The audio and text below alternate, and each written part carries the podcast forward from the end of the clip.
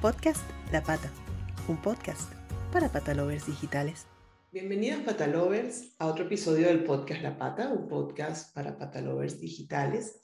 Hoy, como siempre, pues con nuestros amigos del Educador, con Fran Murillo y con Gonzalo. Estamos aquí, pues, en un episodio muy de verano, ¿verdad, chicos? Ya estamos aquí en julio, como veníamos hablando, ya estamos Es lo que toca, es lo que toca con el veranito, veranito y perros, que se puede divertir mucho. Sí, sí, sí. Eh, bueno, y justamente por eso queremos hablar entonces de actividades y rutinas recomendadas para cuidar a los perros en verano. Eh, porque sabemos que pues, el clima arrecia, el clima es diferente y los perritos pues tienen, están más pegados al piso, el tema de sus almohadillas, hay muchas cosas, ¿no? Los posibles golpes de calor, eh, entonces hay que cuidarlos. Ellos no, no sienten el clima de la misma manera que nosotros. Entonces, eso es algo importante. Eh, y, cuidarlos todos siempre dentro de, también de, de, procurar su bienestar eh, completo, ¿no? No solamente que no vayan a tener un posible golpe de calor, sino también que, que igual disfruten y que tengan pues todas las actividades y todo lo que tienen que tener con uno, ¿no? Con su mano. Entonces, eh, aquí pues yo no sé quién quiere empezar con este tema tan veraniego, tan sabroso. Voy a dejar que empiece Gonzalo porque es una persona que sufre mucho con el, con el calor, yo lo sé. Vale, entonces además eh, hace, hace mucha empatía con los perros con este tema, así que hoy le toca a él empezar. Pues nada, eh, a ver, de cara al verano, yo por ejemplo hablo un poco de la experiencia aquí en el cole, que todos los días tenemos casi 60 perros y hace, empieza a hacer calor. Nosotros vivimos en el sur de España, en Granada, y te puedo asegurar que el calor aquí ya ha venido para quedarse durante bastante tiempo. Entonces, cosas que hacemos, bueno, y que creo que es importante, sobre todo cuando hay perros que tienen mucha actividad física, que tienen ganas, que están haciendo cosas, pues siempre buscar un poco las horas de, del día, ¿no? Para salir a la calle y para estar fuera cuando son las horas más frescas, ¿no? Por ejemplo, yo hoy he dicho de quedar pronto porque necesito hacer las cosas pronto y luego ya cuando empieza a hacer calor ya es imposible hacer nada en, en este contexto. Eh, ah, para ubicarlo, para ubicarlo los episodios los grabamos en las mañanas, ¿no? Y, y Gonzalo ha dicho de quedar pronto a, las, a las 9 de la mañana para, eh, pa, para que sepan más o menos las horas del día en las que pueden salir y, no, y más si viven por allá por el sur. Eso significa que yo antes de las 9 ya he sacado a los perros, he estado entrenando un poco con los perros y las ovejas, porque si no luego eh, hace muchísimo calor y cualquier tipo de actividad física pues puede tener eh, unas consecuencias que no, sean, que no sean agradables. Entonces, por supuesto, siempre elegir las horas del día que menos calor haces para actividad física y luego durante el día, si realmente los perros sepan tener alguna zona de referencia o sepan estar tranquilos en casa, eh, prácticamente durante el resto del día ya los perros están tranquilos, están guardados, están en su zona, ¿vale? Y si salen a alguna hora que no sea justo entre hasta las 11, porque a partir de las 11 aquí en el sur, por ejemplo, hace mucho calor, o antes de las 7 de la tarde, aquí también hace muchísimo calor, en esas horas básicamente que la actividad sea nula. Es decir, tranquilidad, estar en casa eh, y elegir siempre, siempre, siempre las horas más frescas para poder salir, incluso por la noche, puede ser un buen momento.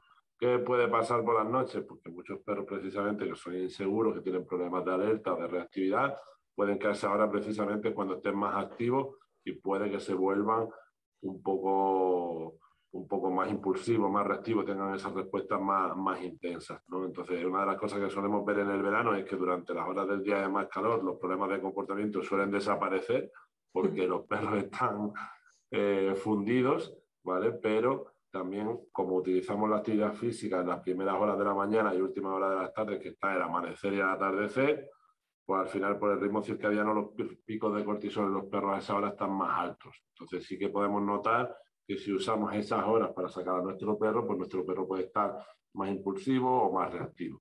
¿no? Pero bueno, mi pequeña recomendación es que aunque sea así, lo hagamos. Sí, soy, soy, soy testigo de eso. Chip, cuando ahorita en verano, que lo sacamos más tarde, eh, aparte que es un cachorro, eh, te das cuenta que, que tira más. él, va, más con, con ganas de, de, llegar a donde sea. Eso, eso suele pasar y en las noches se activan más, sí es verdad. Eh, no sé, Frank, ¿qué tienes que decir al respecto? ¿Qué hacen por allá por León, que es más frío, no? Yo estaba pensando que, que, la gente más intrépida, en vez de buscar horas más eh, fresquitas del día, se pueden mudar a una ciudad mucho más cómoda a nivel de temperatura, que es otra opción, ¿no? El, el buscar esos espacios. Yo estoy aquí entre otros motivos por el clima, ¿no? Creo que los, los climas más suaves favorecen la actividad con, con perros, sin duda. Y, y, bueno, el tema de la temperatura creo que es algo que lo, lo damos como muy por sentado, lo hacemos como, como una lógica muy, muy natural, pero desgraciadamente todos los años eh, hay problemas grandísimos por el tema de no tener en cuenta la temperatura. ¿Vale? Y muchas veces porque el otro día en, en redes también publicamos un pequeño podcast sobre la, la, sensación que cada uno tenemos, ¿no? Nosotros cada uno pues tenemos una tolerancia diferente al calor, a la exposición de, del sol, entonces hacemos como esa analogía con cómo estoy yo, cómo estará mi perro, ¿no? Y muchas veces esa, analogía no tiene por qué funcionar, ¿vale? Ahí hay muchísimos factores a tener en cuenta, entre ellos uno que comentabas tú hace un momentito, que es la distancia con el suelo, ¿vale? Es algo bastante eh, lógico, pero muchas veces no pensamos en ello. Los perros están mucho más cerca del suelo que nosotros, con lo cual si ese suelo es un suelo que genera mucha convección, genera muchísimo calor, ¿vale? Por ejemplo, suelos de hormigón, suelos de cemento, ni hablar de los suelos metálicos, por supuesto. Eh, van a recibir muchísima más esa sensación y esa temperatura, va a haber muchos más grados más cerca del suelo, con lo cual eh, van a tener más riesgo de un golpe de calor que nosotros, que pues unos 60, 1,80, 1,90, pues tenemos más, más facilidad para, para airearnos, ¿no? para, para rebajar esa temperatura. Luego también hay, hay datos a tener en cuenta. Y el principal que, que, yo quiero dar en este punto a la hora de hablar de temperaturas y precauciones y cuestiones es el tema de las razas. Aquí sí que es muy, muy, muy importante tener en cuenta la, la raza. No es lo mismo caminar eh, en pleno julio a una hora que está ahí en una franja a las 12 de la mañana, que ya empieza a hacer un poco de calor, pero no hace tanto, con un pointer, que hacerlo con un bulldog inglés. ¿vale? Las, las razas braquicéfalas son razas que sufren muchísimo este impacto de calor, termorregulan muchísimo peor por la morfología de su aparato respiratorio. Entonces es muy importante todas aquellas personas que nos escuchan y tengan razas braquicéfalas, aquellas que tienen el morro un poquito más chato, ¿vale? Boxers, eh, bulldog inglés, hay muchos, ¿no? Carlinos, etcétera. Francés, sí. Bulldog francés, que tienen que tener muy especial cuidado. O sea, si con, con los perros hay que tener una, una especial cuidado con el tema de temperatura, con este tipo de razas hay que poner un triple signo de admiración a los lados para tener especial cuidado con eso. Sí, sí, allí es importante porque sobre todo eh, quisimos hacer este episodio porque eh, los golpes de calor no, no avisan, ¿no? Y, y, luego cuando, cuando ocurren, pues el, el tema tiempo es muy importante, es eh, para volver a regular la temperatura del, del animal y, y, lamentablemente son muy, muy graves, ¿no? Estas situaciones. Y, también es de, depende de, y, el cómo te comportas en verano, siempre tiene que, tienes que ubicarte en tu animal eh, porque muchas veces vemos, eh, esta semana me ocurrió que, estaba en el parque caminando hacia el metro, ni siquiera estaba, eh, no era hora de pasear con chip ni nada, y, vi a, un chico haciendo ejercicio con, con, su perro, ¿no? Y era una hora como, más o menos como las dos y media, eh, me pareció un poco excesivo. Dije, bueno, no, no, debería, no debería mantener su rutina, incluso en verano. También no, no, no, por él y tampoco mucho menos por el perro, ¿no? Eh, el perro de hecho iba jadeando mucho, entonces ese tipo de cosas, las personas por ejemplo que hacen ejercicios con sus perros, ¿qué le podemos decir? Porque, porque mm, también ellos, eh, como este chico quizás, y muchos pensarán, bueno, yo con, con que vea que a lo mejor el, el, sol no está tan fuerte, yo salgo con él igual o con ella, pero, pero eso, no tenemos la misma sensación térmica que ellos, ¿no? Bueno, yo volvería otra vez un poco a lo mismo, ¿no? Que he hablado al principio. mm, yo quiero entrenar ahora por las mañanas Mm. y, o quiero entrenar todos los días y entreno o por la noche o por la mañana temprano. Sí. Y si no, no lo hago por varios motivos. Ya no es por el eh, solo lo que le puede pasar al perro, el disfrute del perro, sino que el rendimiento también va a caer. ¿vale? Entonces, eh, no es muy eficiente a ninguno de los sentidos. Si lo quieres mirar egoístamente, piensa en el rendimiento, vas a perder rendimiento. Y si lo quieres mirar por, aunque tú te quieras machacar ahí corriendo, haciendo lo que sea porque eres un motivado de la vida, ¿vale? Puedes hacerlo, ¿vale? Pero puedes tener en cuenta las necesidades de los otros individuos. Yo siempre vuelvo a decir, búscate en las mejores horas para hacerlo por ti y por él. Lo vaya a disfrutar mucho más. Sí, ¿y qué pasa?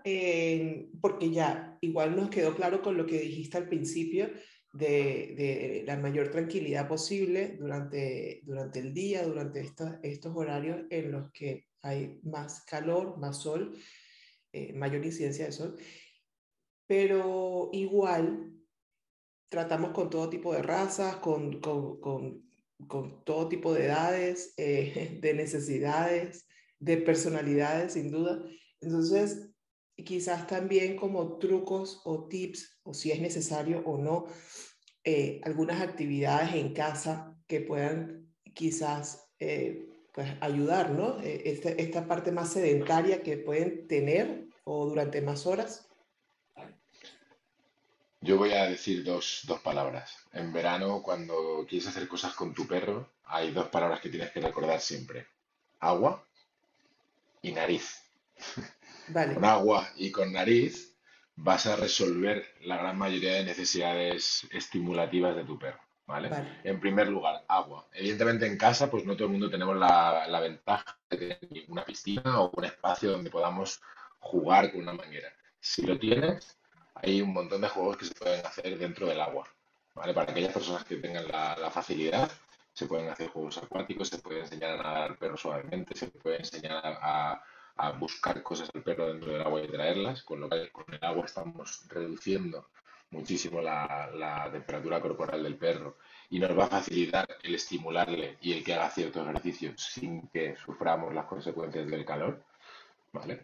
Eh, no solamente piscina, podemos utilizar juegos con mangueras, podemos utilizar eh, todo tipo de juegos en los que el agua sea, sea más transversal. Y luego el olfato, que también se puede combinar con, con el agua para, para mayor INRI. Los juegos de olfato son, son juegos en los que el, perro tiene que emplear un montón de recursos y eso significa que nuestro perro se va a estimular un montón haciendo ese tipo de juegos de olfato, se va a cansar, va a disfrutarlo y en realidad haciendo un juego de olfato divertido y estimulante y prolongado en el tiempo durante eh, las, las, horas de más calor en un espacio evidentemente que tenga sombra y que tenga ventilación, va a asegurar que nuestro perro haga prácticamente todo el ejercicio que tiene que hacer durante el día. ¿ok? Entonces hay un montón de juegos que se pueden hacer. ¿vale? Si queremos añadir el factor congelador a, los ejercicios de olfato, también puede ser muy divertido. ¿vale? Es tan sencillo como congelar eh, premios dentro de cubitos de hielo, por ejemplo. ¿vale? Es tan sencillo como congelar el, tu premio favorito dentro de unos cubitos de hielo, lo mantienes en el congelador, es algo bastante sencillo y algo accesible para todo el mundo. Y puedes hacer juegos de olfato con esos cubitos de hielo que puedes esconder en diferentes partes de casa, en diferentes partes del espacio que tengas para, para jugar con tu perro. Eh, las actividades acuáticas son millones, o sea, podemos dar aquí este, el juego de los, de los cubitos de hielo, podemos hacer eh, diferentes juegos con texturas, podemos hacer baños que pueden no ser siempre ese baño que tenemos en la cabeza con nuestro perro de champú, eh, agua y tengo que bañarte por una cuestión o estética o funcional porque te has manchado por lo que sea, sino baños más divertidos, ¿no? Eh, jugar a ciertos mm, ejercicios en los que haya eh, salpicaduras. Los perros generalmente les gusta perseguir y dar mordisquitos a, a, esas gotas que están volando, ¿no? Entonces, todo ese tipo de juegos le van a ayudar a, a nuestro perro, como digo, no solamente a, a, estimularse y a hacer cierto ejercicio que, que necesita, sino también ¿vale? a combatir las, las horas de calor más complicadas. Así que agua y nariz, sin duda, son, son dos de, de los grandes ayudantes del verano. Sí. ¿Y, ¿Y, qué pasa cuando salimos, por ejemplo? después vamos al tema de, vacaciones, ¿no? Pero, pero antes yo quiero tratar, eh, si, si salimos de casa y vivimos en lugares, eh, si vives en casa eh, con jardín, con patio, pues no, hay problema porque él puede estar en un sitio a la sombra, que esté ventilado, y, pero, pero sobre todo cuando vives en pisos en los que quizás dejar eh, el tema de la ventilación es más complicado cuando no estás, ¿no? El tema de dejar las ventanas abiertas, no en todos lo puedes hacer, entonces quizás dejarle un, ventilador encendido, eh, algunos trucos si vamos a estar a lo mejor unas cuatro o cinco horas eh, haciendo cosas fuera de casa y se queda el perro allí, ¿no? Bueno, mm, hay un invento maravilloso que son como unas camitas que se pueden mojar, ¿vale? Y los perros son de todo menos tontos, es decir, son súper listos. Y lo mejor que tienen es su gran capacidad de adaptación, es decir, eh, ellos van a buscar siempre las zonas más, más frescas. Eh, en un piso y tal, aunque haga calor, eh, si está la sombra, están las persianas cerradas y tal, bueno, la temperatura puede ser un poco desagradable, pero, pero no, no, tiene por qué llevar a ningún tipo de consecuencia que, que, no sea, que no sea positiva, sino que el perro, bueno, pues no lo va a disfrutar mucho esas horas de calor, como muchos de nosotros nos pasa, pero bueno, no va a pasar nada. Lo que sí que hemos visto es que ellos van siempre a buscar los sitios más frescos. ¿Vale? De repente vaya a fijaros que dejan de tumbarse en el sofá si se tumban en el sofá o en su cama si se tumban en su, cama. Y siempre se van a buscar a lo mejor un sitio en el pasillo y van a tirarse así con las patas abiertas como si fuera un cochinillo, ¿sabes? Y, el perro realmente está buscando la zona con la temperatura, eh, con la mejor temperatura. ¿Qué podéis hacer? Pues, como digo, hay unas camitas que se pueden, que se pueden mojar, ¿vale? Y yo lo que suelo hacer es que meto una garrafa bastante grande de agua de estas de 5 litros de lanjarón en el congelador, ¿vale? Y las meto todos los días por la mañana y las dejo que se enfríen bien, bien, bien. Y entonces les mojo esa cama con ese agua que sale del congelador. Esa cama lo empapa, no es una cosa que lo puedes tener perfectamente en un piso, puede servir también para el vehículo, para cualquier sitio y aguanta un montón la temperatura. Y también hay como una especie de chalecos, ¿vale? Que son, funcionan exactamente igual, es del mismo material. Lo pueden mojar con agua fría, ¿vale? Y ahora para estos días de más calor, pues también ayuda. Mm, sí. sí por aportar más información, aparte de estas que se mojan, que son, son bastante conocidas, hay unas también que son de gel. Son un tipo de gel que se activa con el, con el contacto con el perro. ¿Vale? Camas que cuando el perro se tumba en la cama, ese gel se activa y se enfría, lo llaman camas de gel frío, ¿vale? Y los chalecos exactamente igual, ¿vale? Son muy, muy funcionales, ¿vale? También recordar que el Lanjarón no patrocina este, este podcast. Si lo quiere hacer, que se anime. Sí, es importante. Ese, ese, ese es un buen dato, eh, sin hablar de marca ni nada, un buen dato porque, claro, sí lo vemos, lo vemos siempre, que cuando eh, pasamos al verano, ya ellos dejan normalmente acostarse en su cama, porque su cama suele ser pues más, más calentita, ¿no? Y, prefieren eso, prefieren el piso. Incluso aquí en casa pasa que, que cuando le, le lavo la, la, camita, eh, se queda el transportín solo y a él le encanta acostarse dentro de su transportín sin la camita cuando es verano, ¿no? O sea que allí se nota, se nota que ellos son muy listos y buscan sin duda el, el, sitio más fresco. y yo creo que también es muy importante ahora que estamos en una época de vacaciones, eh, hablar para, para, cerrar el tema de eso, ¿no? De, qué ocurre. Yo sé que ustedes de primera persona lo viven eh, con, su, con, con, con, sus clientes o clientes potenciales. Eh, ¿qué, ¿qué, ocurre cuando uno se va de vacaciones y no puede llevarse perro con uno. Esto ya lo hemos tratado en episodios anteriores, no quiero ahondar mucho, pero sí quiero recapitular y recordar lo importante de este momento, lo importante de eh, concienciarlo bien y, y, saber entonces qué vas a hacer con el perro, porque no basta decir, bueno, lo dejo con algún desconocido o en algún sitio que no conozca, porque no la va a pasar tan bien, ¿no? Entonces, o bueno, siempre buscar incorporarlo en tus planes también de vacaciones. Hablemos un poquito de esto.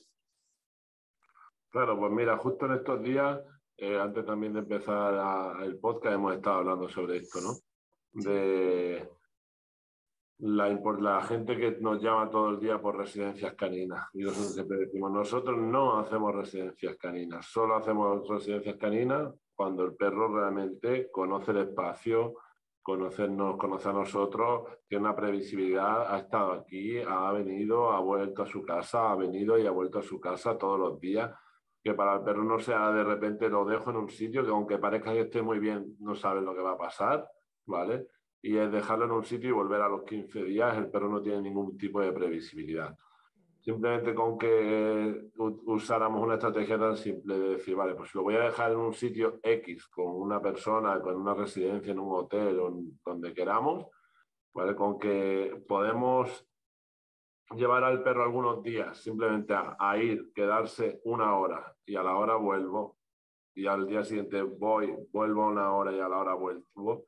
Al perro ya le estamos dando previsibilidad de que cuando el perro va allí va a hacer algo interesante y se va a volver a casa. Así que el día que se tenga que quedar 15 días, una semana, 20 días o lo que realmente sea, eh, el perro va a tener esa previsibilidad de que va a volver a casa. No lo va a sufrir como un abandono ni lo va a imaginar así. El impacto emocional va a ser mucho menos. Yo creo que esa pequeña estrategia les puede ayudar, por supuesto.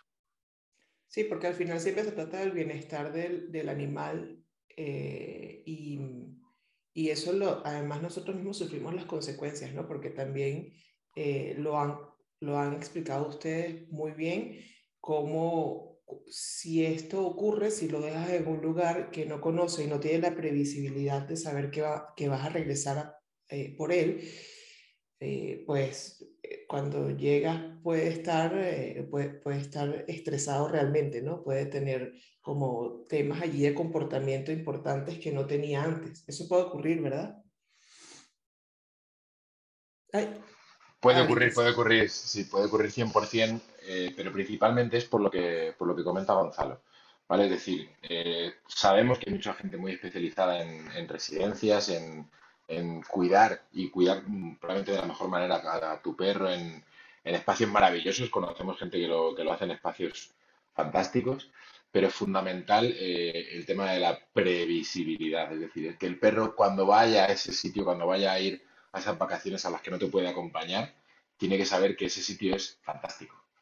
Entonces nosotros, por ejemplo, siempre lo explicamos, ¿no? que, hacemos, lo que decía Gonzalo, hacemos muy poquitas residencias, no lo solemos hacer, pero cuando hemos hecho alguna pues muy puntualmente, los perros que vienen al espacio que conocen durante prácticamente todo el año, nos conocen a nosotros, saben los espacios que tenemos, se vienen, o sea, llegan aquí y, y prácticamente son ellos los que saludan a, la familia que se va de vacaciones y de pasarlo bien, que yo también me lo voy a pasar bien, ¿no? Entonces, esa, esa previsibilidad que tiene el perro no es, no es la sensación de, Dios mío, acabo de llegar a este sitio nuevo, eh, no conozco a nadie, no conozco a los perros, no conozco el espacio, no sé lo que sucede, no sé a qué hora como, no sé a qué hora juego.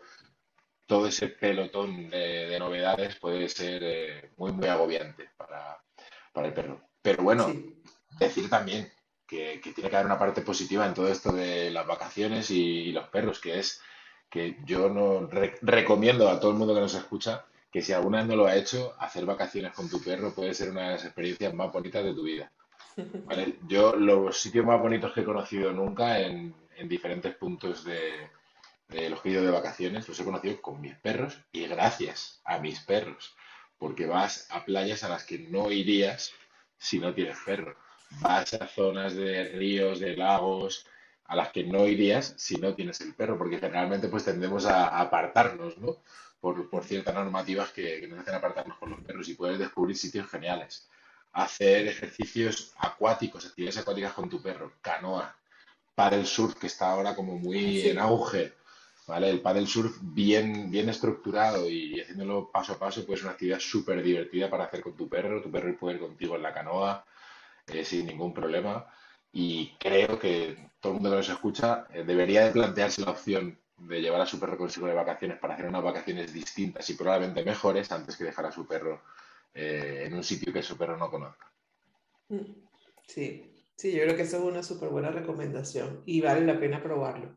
Nosotros vemos, no solamente porque, porque lo hemos experimentado, sino también cantidad de, de casos que vemos ahorita de, eh, de, publicaciones de familias con, con, con los perros eh, y, y, de verdad disfrutan un montón y conocen sitios nuevos, tal cual, eso, y tienen aventuras que no pensaban que, que podían tener.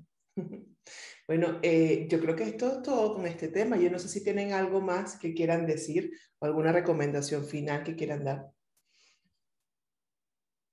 Bueno, yo creo que aquí un poco es utilizar el sentido común y como bien ha dicho Fran, proponerse aprovechar este tiempo de disfrute y de vacaciones, pues todos juntos, siempre mucho mejor. Sí, siempre mucho mejor en familia. Bueno, hasta aquí entonces este episodio, esperamos que lo hayan disfrutado. Como siempre pueden recomendarnos, pedirnos temas eh, y recuerden suscribirse, apoyarnos en este podcast La Pata y será hasta un próximo episodio. Chao, Pata Lovers. Un abrazo. Podcast La Pata, un podcast para patalovers digitales.